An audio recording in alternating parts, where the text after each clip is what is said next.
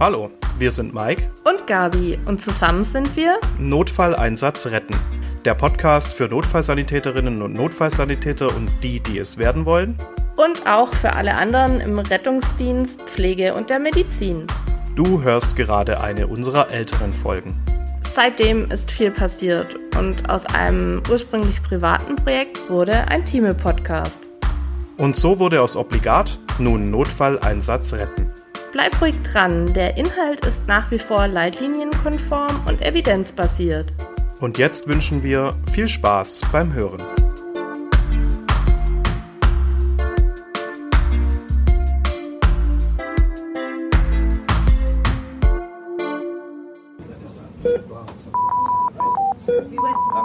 Obligat. Der Prähospitale Podcast. Hallo und herzlich willkommen zu einer neuen Folge Obligat, dem prähospitalen Podcast. Ich bin wieder der Mike, Notfallsanitäter und Praxisanleiter und neben mir sitzt die Gabi.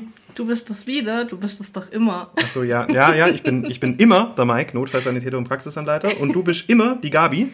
Und ich bin Gesundheits- und Krankenpflegerin und Redakteurin im Fachbuchverlag. Perfekt. Ja, dann machen wir kurz und schmerzlos. Vielen Dank, äh, dass ihr uns wieder eingeschaltet habt heute hier. Ähm, wir freuen uns über jede Hörerin und jeden Hörer. Und ähm, wir würden uns noch mehr freuen, wenn ihr uns vielleicht auch bewerten würdet, je nachdem, wo ihr uns gerade hört, sei es auf iTunes, sei es auf äh, Deezer, sei es auf Spotify, Spotify und so weiter. Music, überall. überall bewerten und abonnieren und erzählt es weiter. Das wäre das Beste. Ja, absolut. Ja, dann äh, reden wir nicht lange um den heißen Brei herum und starten direkt mit dem heutigen Fallbeispiel. Und da nehmen wir euch mit in eine ja, ganz spezielle Situation. Patient kritisch. Es wird unruhig in der kleinen Zwei-Zimmer-Wohnung im dritten Stock, in die unser heutiges RTW-Team alarmiert wurde. Absaugbereitschaft herstellen. Ich kontrolliere die Atmung. Mit einem beherzten Ruck macht die Notfallsanitäterin des Rettungswagens den Brustkorb des Patienten frei. Die Ehefrau des 65-Jährigen setzte vor wenigen Minuten einen Notruf ab, da ihr Ehemann Schmerzen in der Brust äußerte. Keine Atmung, CRP-Start. Was willst du starten? Keine Atmung. Ich brauche ein Blutbild. Gut. Ja, alles gut. Keine Atmung. CPR Start. Elektroden kleben. Innerhalb von Sekunden gibt das Gerät einen biphasischen Schock ab, der das Kammerflimmern des Patienten unterbrechen soll. Kurze Zeit später legt das Team einen supraglottischen Atemweg ein, um den Patient effizient ventilieren zu können. Mit Erfolg. Beatmungen und Thoraxkompression laufen nun gleichzeitig ab, während versucht wird, einen Venenzugang zu legen. Ganz schlechte Venenverhältnisse. Gib mir mal eine blaue. Verstochen. Mist, dann nehme ich die hier. Ich versuch's nochmal. Verstochen. Und jetzt? Ja, jetzt sind wir mitten im Thema. Und wer sich jetzt schon über eine ERC-konforme Folge oder über eine äh, CRP-konforme Folge zum Thema Reanimation gefreut hat, den muss ich leider enttäuschen. Das heutige Thema wird äh, sein Zugangswege, Medikamentenapplikationen und du hast auch noch was vorbereitet? Genau, Medikamentenmanagement. Wie soll ich mir das alles nur melken? Und da gehen wir pflegerisch auf das Richten von Medikamenten und Pflegemaßnahmen und Ziele ein. Sicherlich ein Thema, das äh, auch äh, in jeder Berufsfachschule behandelt wird. Wir wollen heute äh, so eine Art Zusammenfassung geben und auch äh, Wissen über den Tellerrand hinaus an, anschauen und anschaffen. Wie so oft äh, ist natürlich im Zugangsmanagement eine adäquate Eskalation notwendig. Ähm, dazu muss man aber auch seine Möglichkeiten kennen. Kann jetzt natürlich nicht jedem Patienten intraossär mal kurz in den Oberarm bohren bei der Begrüßung. Und ähm, deswegen schauen wir uns jetzt die Möglichkeiten mal an. Gabi, wie verabreicht ihr denn im Krankenhaus hauptsächlich Medikamente? Wahrscheinlich nicht so wie ihr. Wir verabreichen die manchmal transdermal über ein Pflaster oder auch mal ähm, ja, per Os, ganz gängig, aber auch intravenös, so wie ihr. Intravenös ist bei uns sehr, sehr häufig, das ist richtig. Im Rettungsdienst haben wir aber noch viel mehr Möglichkeiten für den Notfall. Erklär mal bitte, ich bin schon ganz ähm, gespannt auf die intraosäre Verabreichung. Das kommt in der Klinik nicht so häufig vor, gell? Nee. Ja, ja dann äh, ich fange mal äh, bei den Basics an, und zwar per Os. Also die orale, bukale oder auch sublinguale Gabe. Bukal heißt in die Backentasche und sublingual unter die Zunge. Da kennen wir zum Beispiel Nitrolingualspray. Und wir kennen beispielsweise diverse Psychopharmaka. Ja, Lass es sie uns so nennen. Vor allem bukal in der Anwendung, gell? ja. Ja, ähm, Kontraindikationen haben wir hier eigentlich keine. Ähm, bukale und sublinguale Medikamente, die sollten nicht heruntergeschluckt werden, sonst äh, ja, würde es eventuell wirkungslos sein, ähm, wenn es nicht so schnell aufgenommen wird. Wir hätten eine Kontraindikation, nämlich die Schluckstörung. Ah, ja, das ist richtig. Da denkt man so gar nicht so dran im ersten Moment. Ja, natürlich. Wenn, wenn man nicht schlucken kann, kann man auch schlecht Medikamente nehmen. Das ist richtig. Die Aufnahme des Wirkstoffs erfolgt äh, ja, per Os im Magen- und Darmtrakt und bukal und sublingual über die Mundschleimhaut. Genau. Im Rettungsdienst geben wir auch gelegentlich äh, inhalativ verschiedene Arzneimittel. Die wirken nach wenigen Atemzügen. Äh, circa nach zwei Minuten kann man hier feststellen, dass äh, ja, eine Wirkung und Änderung eintritt. So richtige Kontraindikationen, außer vielleicht die Ateminsuffizienz, finden wir hier keine. Bei Rauchern kann es zu einer Wirkungsverzögerung kommen und allgemein sollte man verhindern, dass sich die Arznei im Speichel ansammelt oder dass äh, ja, die Stoffe verschluckt werden. An die Raucher hatte ich jetzt gerade so gar nicht gedacht. Die ähm, sind ja auch immer weniger vertreten so in der Bevölkerung und guter Hinweis. Ja, ich habe ja auch aufgehört mit dem Rauchen und äh, so, so nicht nutze, nur so. noch, nutze nur noch eine E-Zigarette. Also ich sage immer äh, emissionsfreies Rauchen. Ja, man gibt sein Bestes. Ähm, ja, sehr häufig natürlich äh, Salbutamol-Wirkstoffe, also Beta-2-Sympathomimetika oder äh, Parasympatholytika, die wir hier inhalativ verabreichen. Äh, je nach äh, ja, Partikelgröße des genutzten Medikaments kommt es zur Wirkung in den Bronchien oder in den Alveolen. Da reichen auch tatsächlich dann kleinere Dosen, weil der Wirkungsort ja, ja lokal angesprochen werden kann. Worüber wir uns schon mal in der Folge unterhalten haben, ist die intranasale Gabe. Wirkt so nach zwei bis vier Minuten. Äh, wir benutzen da so ein MAD, also so ein, ich glaube, die, also die offizielle Bezeichnung ist Mucosal Atomization Device und äh, das ist ein Vernebler, der dann quasi Arzneien in die Nasenschleimhaut einsprühen. Ähm, machen wir zum Beispiel beim Midazolam, beim Kampfanfall, wenn kein Zugang gelegt werden kann äh, war so eine, eine Weile auch so das Mittel der Wahl bei psychiatrischen Ausnahmesituationen, um ohne Zugang möglichst schnell ein Beruhigungsmittel zu applizieren. Ist aber mit Vorsicht zu betrachten, bei Gegenpressen des Patienten ist quasi keine Applikation möglich und das würde ja ein, eine Patientin oder ein Patient im psychiatrischen Ausnahmezustand machen und das Ganze verhindern wollen. Also Ja. ja, genau. Äh, weiterhin ist das Herunterlaufen am Rachen möglich. Es besteht tatsächlich so ein, eine geringe Aspirationsgefahr, auch wenn es nur wenige Milliliter, aber sollte man im Hinterkopf behalten und ähm, es schmeckt halt eklig. Ja, es entsteht eine Art Depotwirkung. Das heißt, es ist auch eine höhere Dosierung als üblich erforderlich, weil auch nicht alles aufgenommen wird, weil eben gewisse, gewisser Anteil des, des Wirkstoffs die, die, die den Rachen herunterläuft. Ja, äh, aber ist sicherlich für manche Medikamente echt relevant. Zum Beispiel auch bei der Analgesie von Kindern nutzen wir das relativ häufig. Da gibt's äh, ein, ein Wirkstoffspray mit Midazolam und Ketanest und äh, kann man dann wie ein Nasenspray quasi verabreichen und wirkt sehr, sehr gut. Sehr cool. Rektal geben wir Medikamente im Rettungsdienst eher selten. Die klassischen Zäpfchen wirken ja so nach 30 Minuten. Rektiolen hingegen äh, so nach 5 Minuten bereits. Und das ist eigentlich auch der einzige mir bekannte Anwendungsbereich im Rettungsdienst, nämlich eine Diazepam-Rektiole beim Fieberkrampf. Das wäre jetzt so Standard. Man muss darauf achten, wenn man das Medikament ausdrückt in den After, dass man das dann zusammengedrückt lässt, wenn man die Tube wieder rauszieht, weil ansonsten haben wir so äh, Unterdrucksystem, äh, Unterdruckprinzip und dann könnten wir den Wirkstoff wieder zurück in die, Tu- in die Tube ziehen. Das wäre suboptimal. Ja, weil dann ist nämlich nichts mehr im Patient. Ähm, ja, also oftmals eher bei Kindern. Sehr, sehr interessant finde ich die intramuskuläre Gabe von Medikamenten. Bei euch in der Klinik auch häufig subkutan. Ich glaube, gerade Hepa Heparin und, und diese ganzen äh, Antithrombotika werden ja subkutan gegeben, gell? Genau. Und äh, das machen wir im Rettungsdienst natürlich eher nicht. Wir geben intramuskulär, da fällt mir ganz klassisch ein, das Adrenalin bei der Anaphylaxie. Da ist es absolut typisch. Hat eine leicht verzögerte Wirkung, geht aber schon recht schnell. Äh, die maximale Wirkung haben wir erst so nach 10 bis 20 Minuten, ähm, aber also relativ schnell tritt hier natürlich ein Ergebnis ein. Sonst wird man es nicht bei so einem kritischen Patienten wie beim anaphylaktischen Schock verabreichen. Ähm, problematisch wäre die Injektion in ein Blutgefäß. Und jetzt habe ich mir hier aufgeschrieben, dass man daher in zwei Ebenen aspirieren soll. Jetzt weiß ich aber schon, dass man das wohl gar nicht mehr macht. Ganz richtig. Ich habe dich im Vorfeld da schon drauf hingewiesen Ja. und möchte es dir auch gern nochmal erklären. Und zwar sind Aspirationsversuche beim IM-Spritzen, also gerade auch zur Zeit äh, mit den ganzen ähm, Impfungen, ja ein brandaktuelles Thema. Ähm, und da hat die STIKO eben schon 2016 eine andere Empfehlung ausgesprochen. Und zwar ist der Hintergrund des Ganzen, eben Schmerzen und Stress beim Impfen zu reduzieren. Die STIKO sagt also, dass eine Aspiration nicht notwendig ist und bei IM-Injektionen zu vermeiden. Und die Begründung dafür ist eben, dass die Blutgefäße an den Stellen, wo injiziert wird, also insbesondere am Oberarm und am Oberschenkel, so klein sind und so tief liegen, dass eine versehentliche intravenöse Gabe quasi unmöglich ist, weil die Nadel gar nicht ausreichend lang ist. Und Berichte über Verletzungen von Patienten aufgrund eben einer unterlassenen Aspiration gibt es gar nicht. Ja, na, das ist ja spannend. Dann, äh, ja, man lernt nie aus. Ich weiß nämlich aus verlässlicher Quelle, äh, dass äh, das immer noch so unterrichtet wird, auch an vielen Berufsschulen. Okay. Ja, vielleicht, vielleicht können wir ja was anschauen. Aufklären.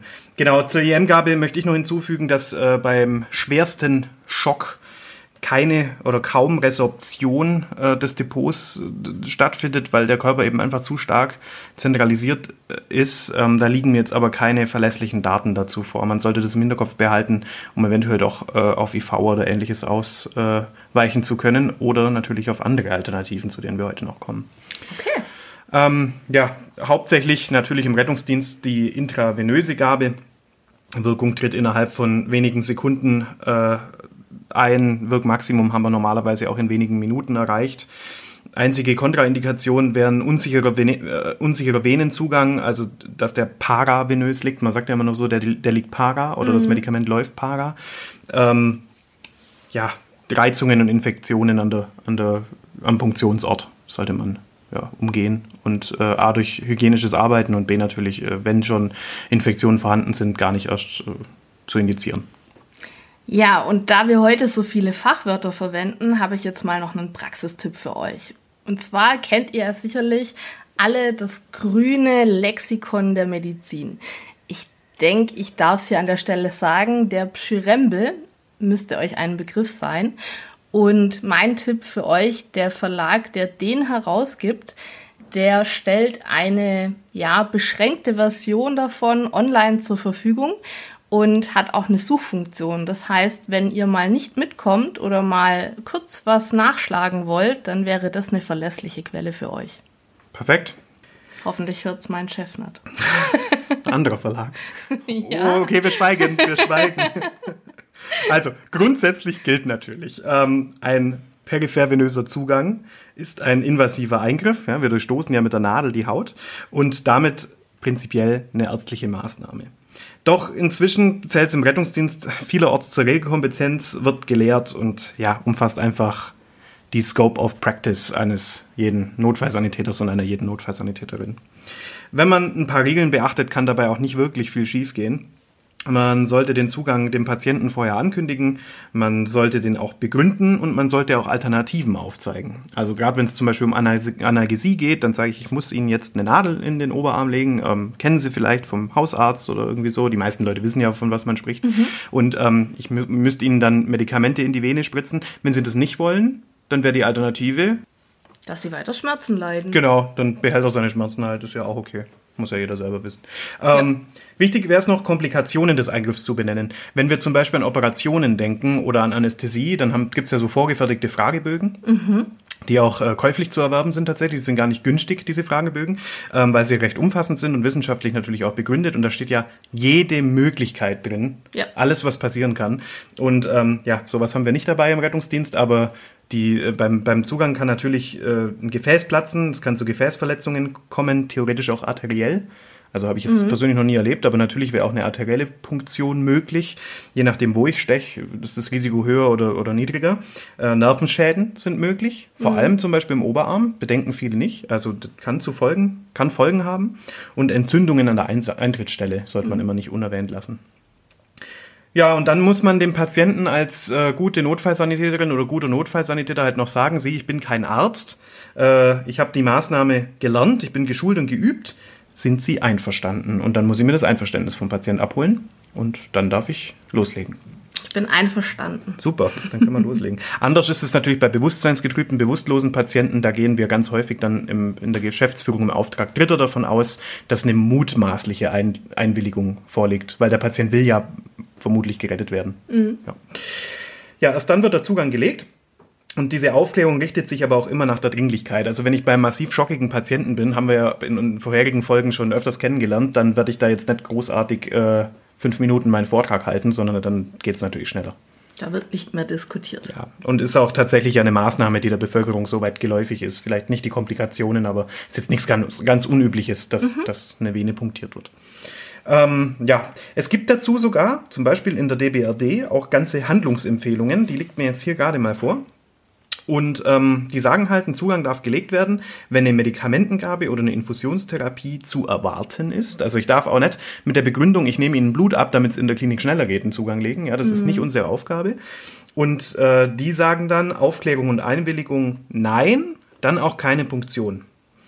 Und nur wenn ja, dann äh, ja, legen wir los, Lagerung, Stauung, Desinfektion und so weiter, also führen unseren, unsere eigene Punktion durch.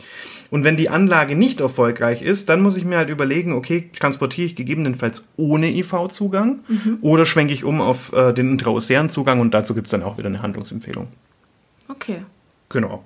Ähm, ja, es gibt natürlich einige entscheidende Faktoren, ob das Ganze gelingt oder eben nicht gelingt. Der Gefäßstatus des Patienten spielt eine Rolle, äh, aber auch Zentralisierung oder Hypo Hypothermie. Also kalter Patient ist natürlich auch dementsprechend äh, schlechter zu punktieren.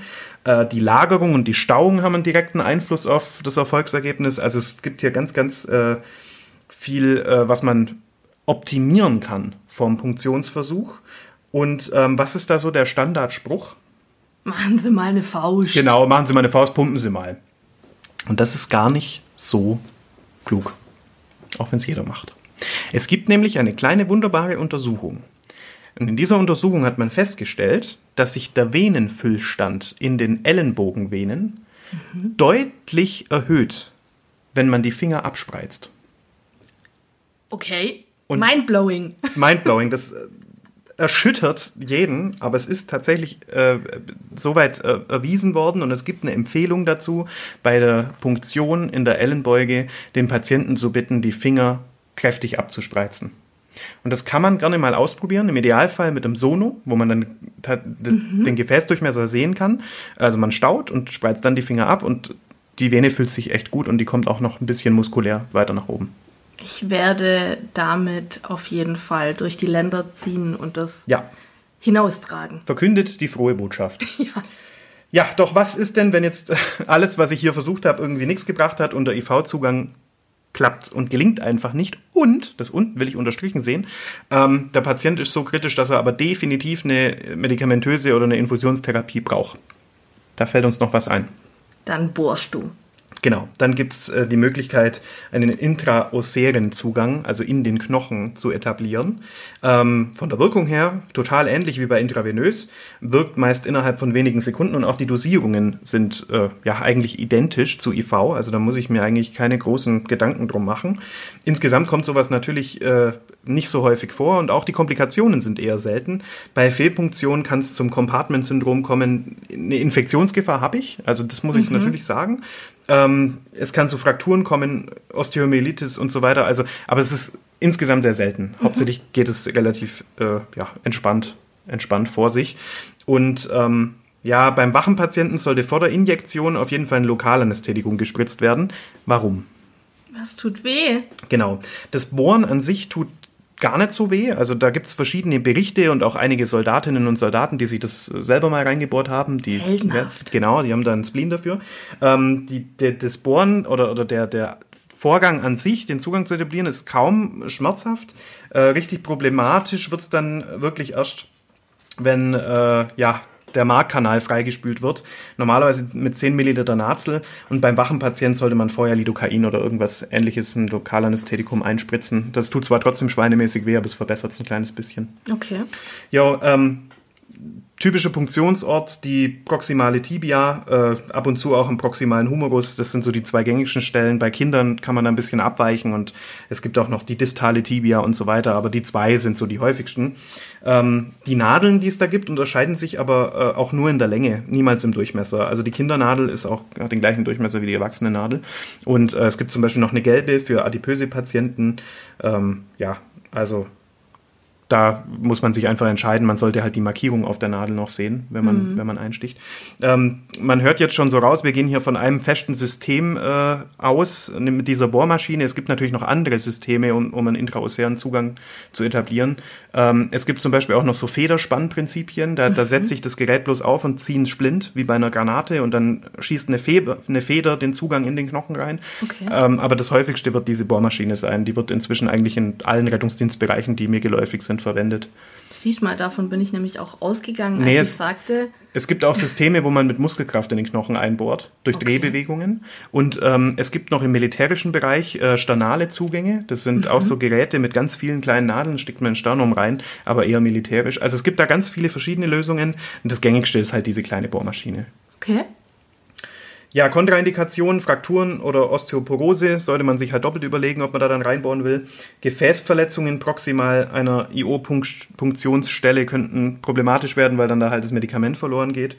Ähm, vorübergehende, äh, vorhergehende orthopädische Eingriffe mit Prothesen und Schrauben. Äh, ja, wenn der halt eine Knietape hat. Mm, ja, dann. Also bevor Funken, bevor Funken sprühen, sollte ich vielleicht das Ganze unterbrechen. Ja, du lachst. Das ist, also, ich kann jetzt nicht so arg auf den Fall eingehen, aber das ist vielleicht schon mal vorgekommen. Dass genau, ähm, ja, drei Tage bleibt die Nadel liegen. Weiß gar nicht, ob ich es schon erwähnt habe. Nee, ich ja, glaube maxi nicht. Maximal drei Tage. Und ähm, ja, natürlich sollte man auch nur irgendwo reinbauen, wenn man die gängigen Landmarks aufsuchen kann. Aber wenn das irgendwie nicht möglich ist, dann kann man auch nicht reinbauen. Also mhm. blind machen wir da nichts. Ähm, Komplikationen eigentlich, ja, inkorrekte Lage der Nadel ist aber eher selten, dass es in der Kompakta steckt irgendwie, dann kann ich halt nicht freispülen. Mhm. Aber ansonsten, ja, steckt man den Bohrer, durchspießt man die Haut und äh, steckt den Bohrer so auf den Knochen, dass er auf, der, auf dem Periost liegen bleibt. Das tut mhm. natürlich kurz weh und dann fange ich das Bohren an und man hört dann am Hand vom Bohrgeräusch, dass man in, in Markkanal ist. Okay. Also man hört es tatsächlich echt gut. Ja, ähm, wie gesagt, Schmerzen dann beim Freispülen des Markkanals und ich habe mir hier aufgeschrieben Aspiration, Fragezeichen. Weil am Anfang hieß es mal, äh, man aspiriert dann und kann Mark aspirieren, Knochenmark mhm. aspirieren. Jetzt gab es einen Hersteller, der gesagt hat, das soll man nicht machen, weil dann kann die äh, Nadel verstopfen. Mhm. Und jetzt aktuell macht man es wohl wieder. Ich habe da keine hundertprozentige Quelle zugefunden. Also ich kenne es so, dass man nur ähm, dass, dass man nur freispült okay. mit Natriumchlorid oder eben gegebenenfalls mit Lidocain. Ja, genau, das wäre es soweit gewesen. Okay, also jetzt habt ihr euch einen Zugangsweg erschlossen. Dürft ihr dann einfach Medikamente spritzen? Weil eigentlich ist ja Arztaufgabe. Mhm, gute Frage, das ist ein ganz furchtbares Thema. ganz depressiv. Jein. Jein. Also man hat das Gesetz ja geändert kürzlich und ähm, letztes Jahr war das, glaube ich, 2021 oder war es mhm. 2020 schon? Ich bin mir gerade ein bisschen unsicher. Und zwar hat man dann den Paragraph 2a geschaffen, ähm, der da lautet, eigenverantwortliche Durchführung heilkundlicher Maßnahmen durch Notfallsanitäterinnen und Notfallsanitäter. Und dieser Paragraph sollte das Ganze so ein bisschen eben was bis, ebnen.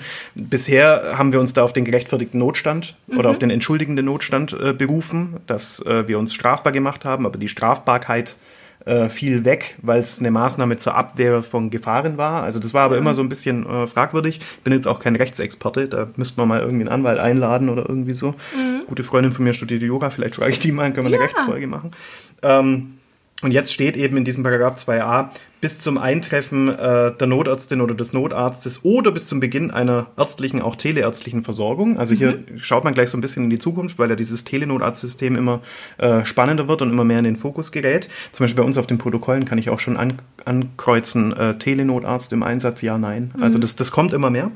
Ähm, dürfen Notfallsanitäterinnen und Notfallsanitäter heilkundliche Maßnahmen, einschließlich Maßnahmen invasiver Art, dann eigenverantwortlich durchführen, wenn, und jetzt kommen die zwei Punkte, Also erstens müssen Sie die Maßnahmen in Ihrer Ausbildung erlernt haben und beherrschen. Das Mhm. äh, gilt aber für die meisten Maßnahmen eigentlich, also weil wir das ja alles in der Ausbildung machen. Mhm.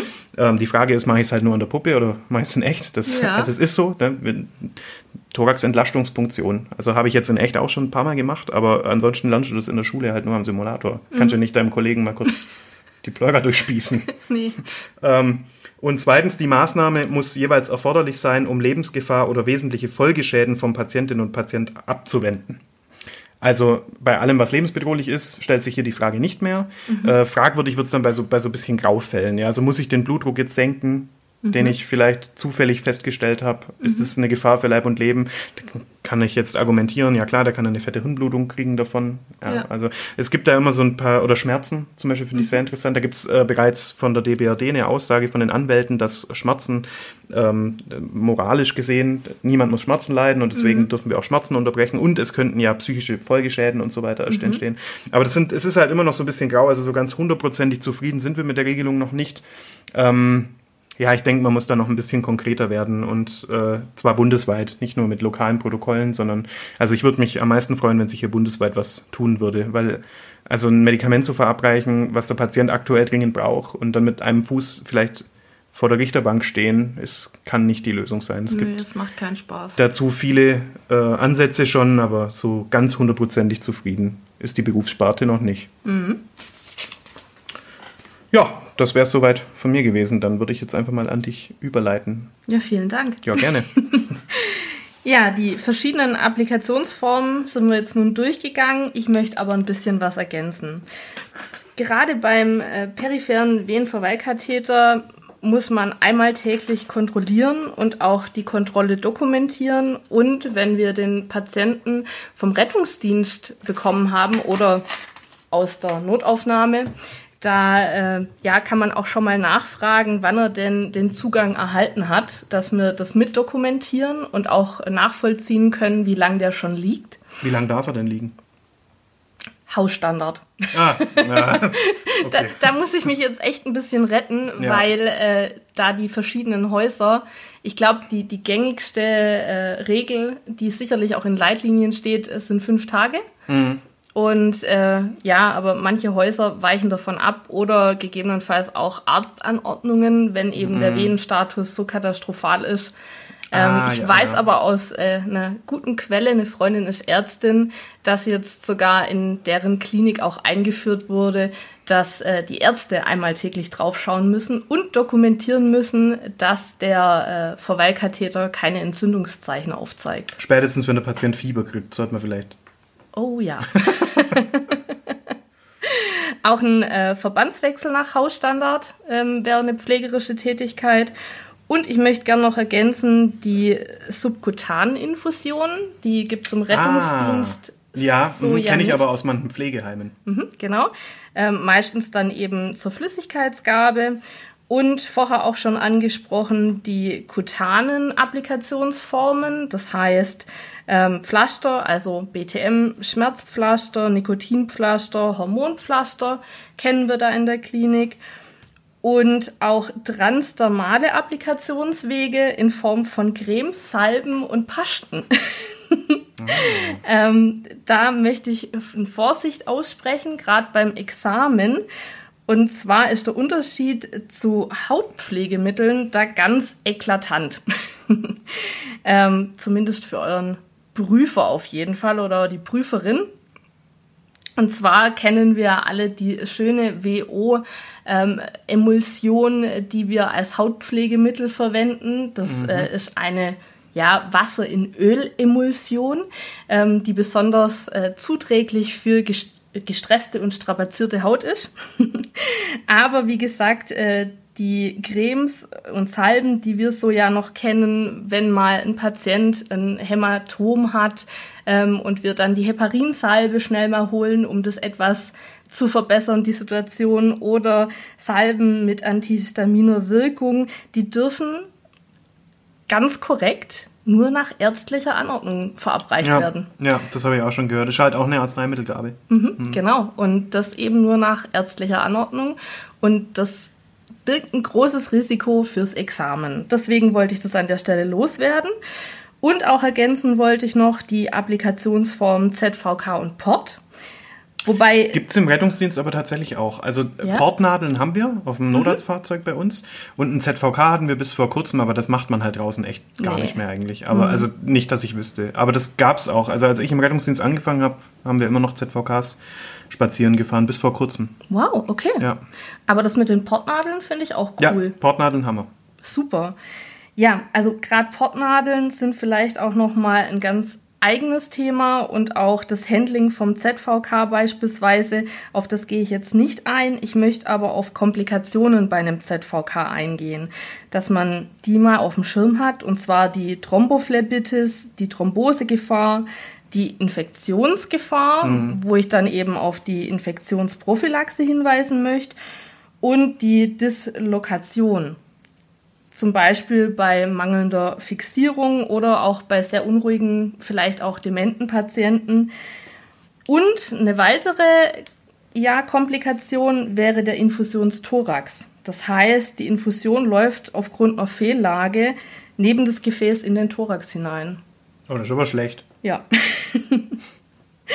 Im Rettungsdienst geht es ja dann eben meistens um das Notfallmanagement. Mike, hast du eine Idee, welche Ziele wir eben in der Klinik mit der Infusionstherapie verfolgen? Ja, gut, zum einen eine sichere Applikation von Medikamenten. Keine Ahnung, ich glaube, bei euch gibt es auch viel Antibiose, IV.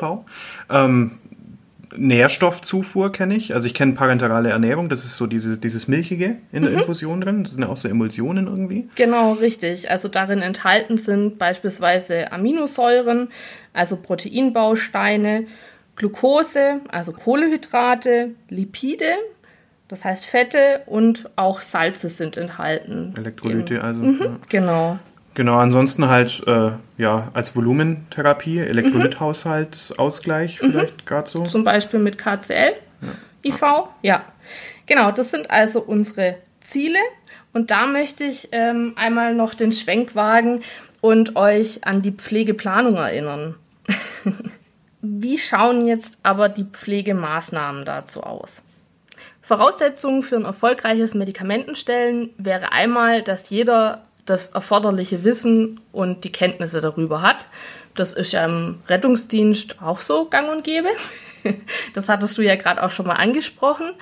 Ähm, was ihr aber meistens ja nicht habt, äh, sind so weitere gute Voraussetzungen wie ein ruhiger, heller Arbeitsplatz, eine Störungsfreiheit, ähm, eine saubere, desinfizierte Arbeitsfläche. Ja, da, gut, also ja. Also in meinem RTW ist schon sauber, aber vielleicht Ja. in den Wohnungen der Leute ist vielleicht manchmal nicht so sauber. Genau.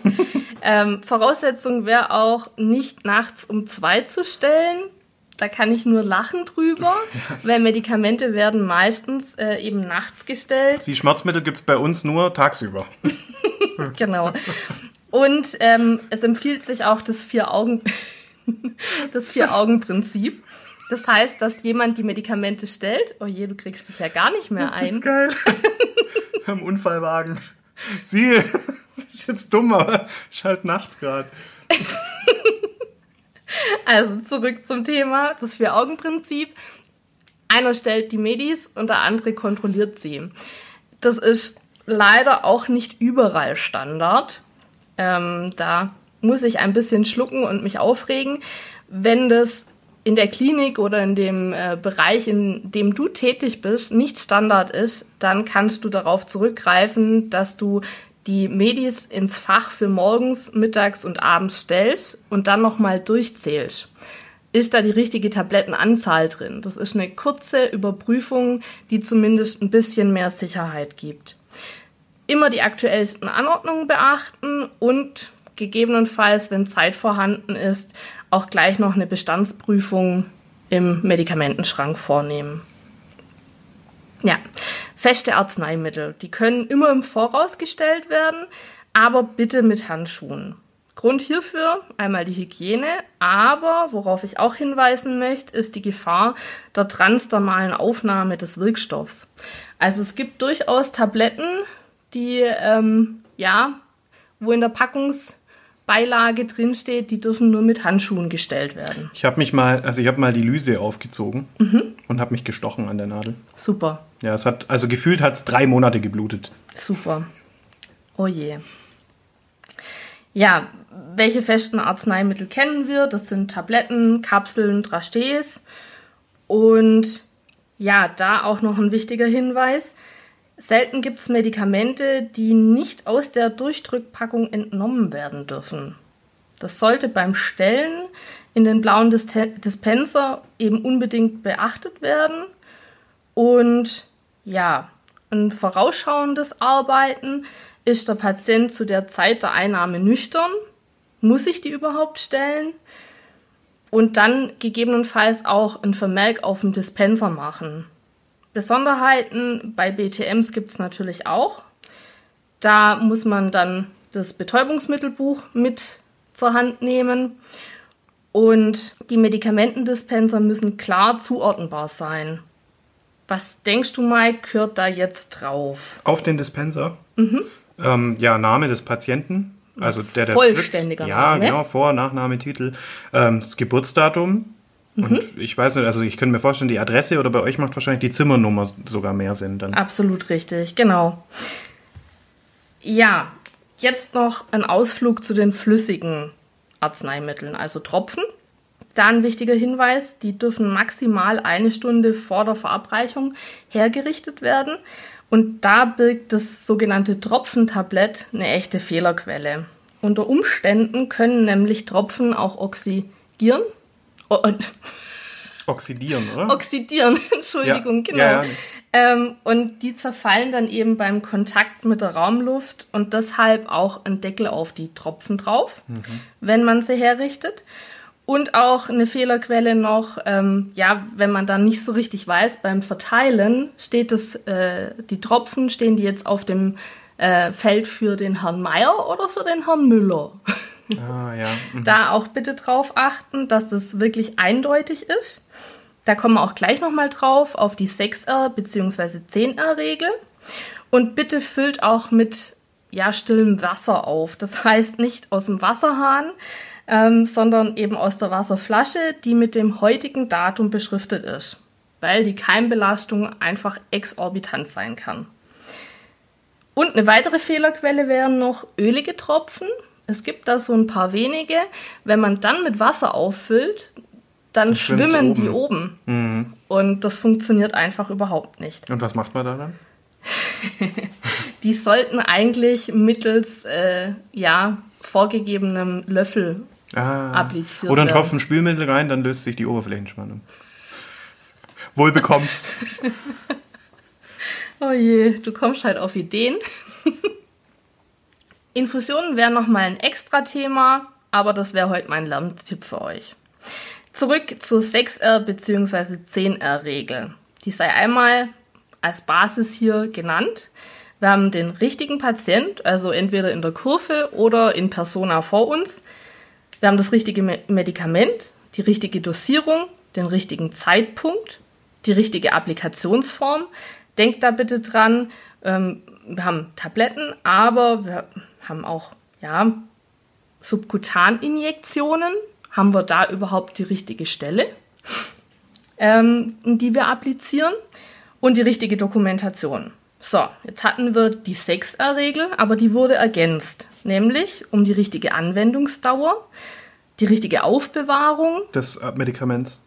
genau, die richtige Entsorgung des Medikaments und auch um das Thema Risikomanagement. Das heißt, 6R gilt nicht mehr so ganz, sondern wir haben jetzt die 10R-Regel. Für die alten Hasen vielleicht auch was Neues mal. Mhm. Also ich kannte die letzten vier R tatsächlich nicht. Mhm. Aber wer ist denn jetzt in der Verantwortung? Ja, wer ist jetzt in der Verantwortung? Generell die Durchführungsverantwortung, die haben wir ja immer. Und das natürlich auch beim Richten der Medikamente.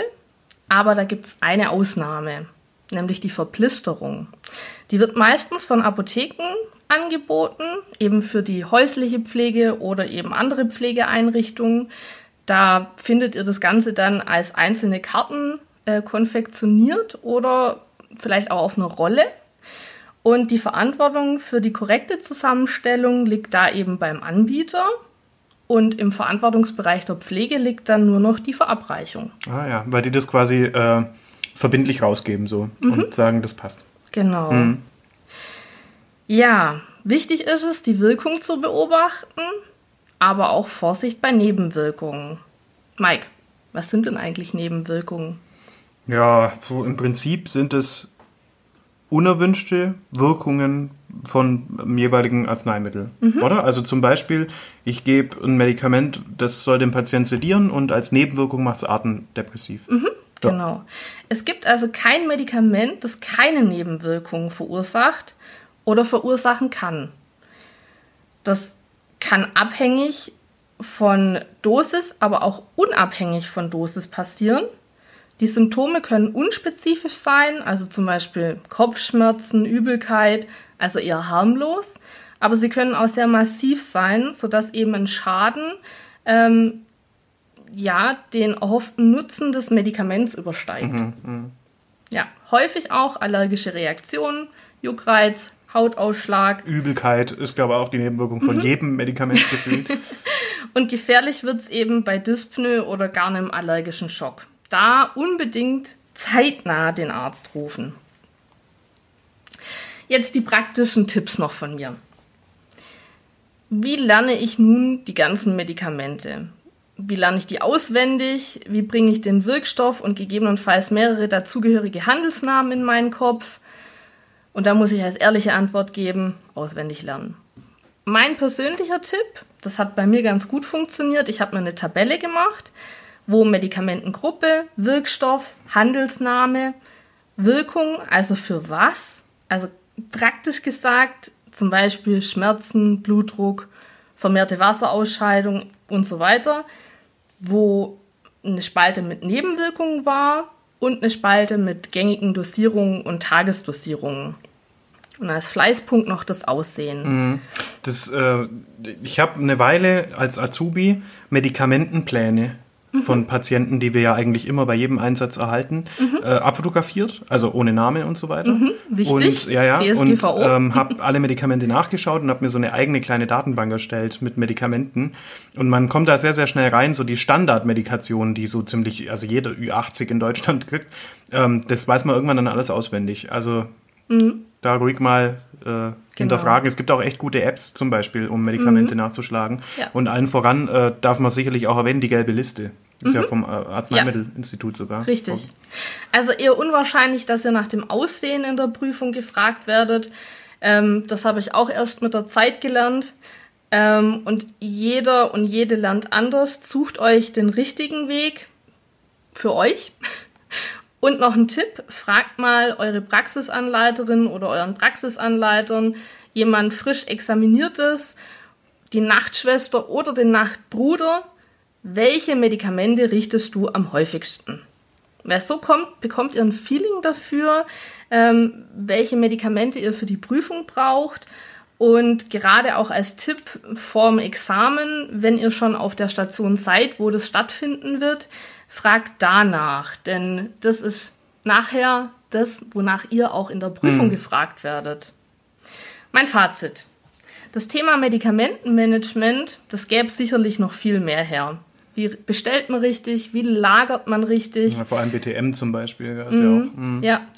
Ähm, Infusionen verabreichen, äh, Infusions, äh, nicht Infusions, aber PVVK, ZVK und Portpflege, Besonderheiten in der häuslichen, in der Kinderkrankenpflege, zum Beispiel auch bei den wirklich kleinsten in der Neonatologie, Ja. wenn die Medizin dann eben auch mal materiell an ihre Grenzen stößt, weil eben die Materialien, die zur Verfügung stehen, zu Alle groß zu groß, sind. ja. Mhm. In der Altenpflege, wenn aufgrund von einer veränderten Stoffwechsellage plötzlich nichts mehr so wirkt wie gewohnt oder wenn jemand dement ist und die Medikamenteneinnahme verweigert. Besonderer Umgang mit Bedarfsmedikation. Zur Dokumentation könnte man sicherlich auch noch viel sagen, zum Fehlermanagement und, und, und. Im Endeffekt ist ein hochspannendes Thema, in das man sich einfuchsen muss, bis es irgendwann mal auch richtig Spaß macht. Hier auch noch ein kleiner äh, Lesetipp. Gerade im Betäubungsmittelgesetz, Paragraph 15 und Paragraph 17 steht ein Haufen drin, was uns auch im Rettungsdienst und sicherlich auch in der Pflege betrifft, im Umgang mit Betäubungsmitteln. Ähm, ja, finde ich auf jeden Fall sehr interessant und äh, ist sogar relativ verständlich für einen Gesetzestext. Wow, gut. Damit wären wir am Ende. Äh, ein bisschen überzogen haben wir, aber wir bedanken uns ganz herzlich fürs Zuhören. Herzlichen Dank. Ja, und dann äh, tschüss. Bis nächstes Mal. Bis zum nächsten Mal. Ciao. Obligat. Der Prä